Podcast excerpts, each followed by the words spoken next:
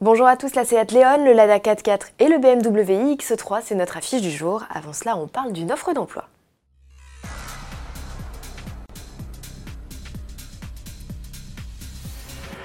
Encore une mauvaise nouvelle pour les automobilistes, les voitures radars vont se multiplier avec le recrutement de davantage de chauffeurs privés. Aujourd'hui, une trentaine de véhicules sur les 400 de la flotte sont externalisés.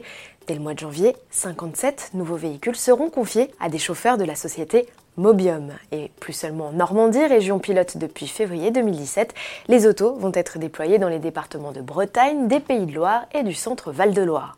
Si vous cherchez un job, c'est le moment de vous faire connaître. L'opérateur cherche des conducteurs titulaires du permis depuis 3 ans, ayant au moins 10 points dessus et justifiant d'un casier judiciaire vierge.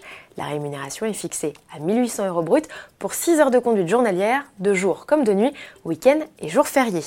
La société Mobium exploite beaucoup ces véhicules.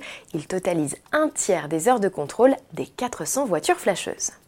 Après la Golf et en attendant l'Audi A3 qui sera révélé en février, autour de la Seat Leon d'être renouvelée, la compacte espagnole du groupe Volkswagen sera présentée le 28 janvier 2020. En attendant, Seat a publié un teaser où on note l'arrivée d'un éclairage d'accueil et d'un bandeau lumineux sur la planche de bord.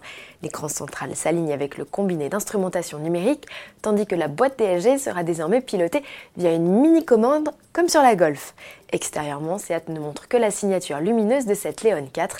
Le constructeur reste fidèle à l'éclairage full LED et mis à l'arrière sur un bandeau lumineux façon Taraco, le gros SUV de la gamme. Si vous n'êtes pas SUV mais plutôt baroudeur pur et dur, sachez que Lada propose quelques nouveautés sur son 4x4 anciennement Niva, nom qu'il reprendra avec l'arrivée d'un tout nouveau modèle en 2021. Outre quelques nouveautés esthétiques, Lada a surtout voulu rendre son 4x4 plus confortable. Il hérite de nouveaux sièges, d'appui-tête à l'arrière, d'une clim plus efficace, de prise 12 volts, d'une instrumentation redessinée et d'une boîte à gants plus grande. L'isolation phonique du véhicule a également été optimisée et les vibrations réduites avec de nouveaux supports moteurs. Sous le capot justement, RAS, le 1,7 litre Atmo de 83 chevaux est toujours de la partie. Pour mémoire, Lada n'est plus distribuée en France depuis octobre 2017, mais reste proposée chez nos voisins et notamment en Italie.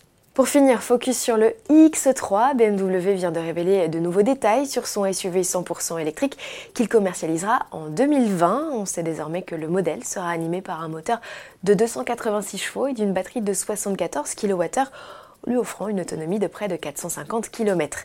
Il s'agit ici de la cinquième génération de groupe motopropulseur électrifié du constructeur allemand. Architecture que la marque greffera par la suite sur les i4 et le SUV e-Next. Ce X3 zéro émission à l'échappement est d'ores et déjà disponible à la précommande en France contre un acompte de 1500 euros.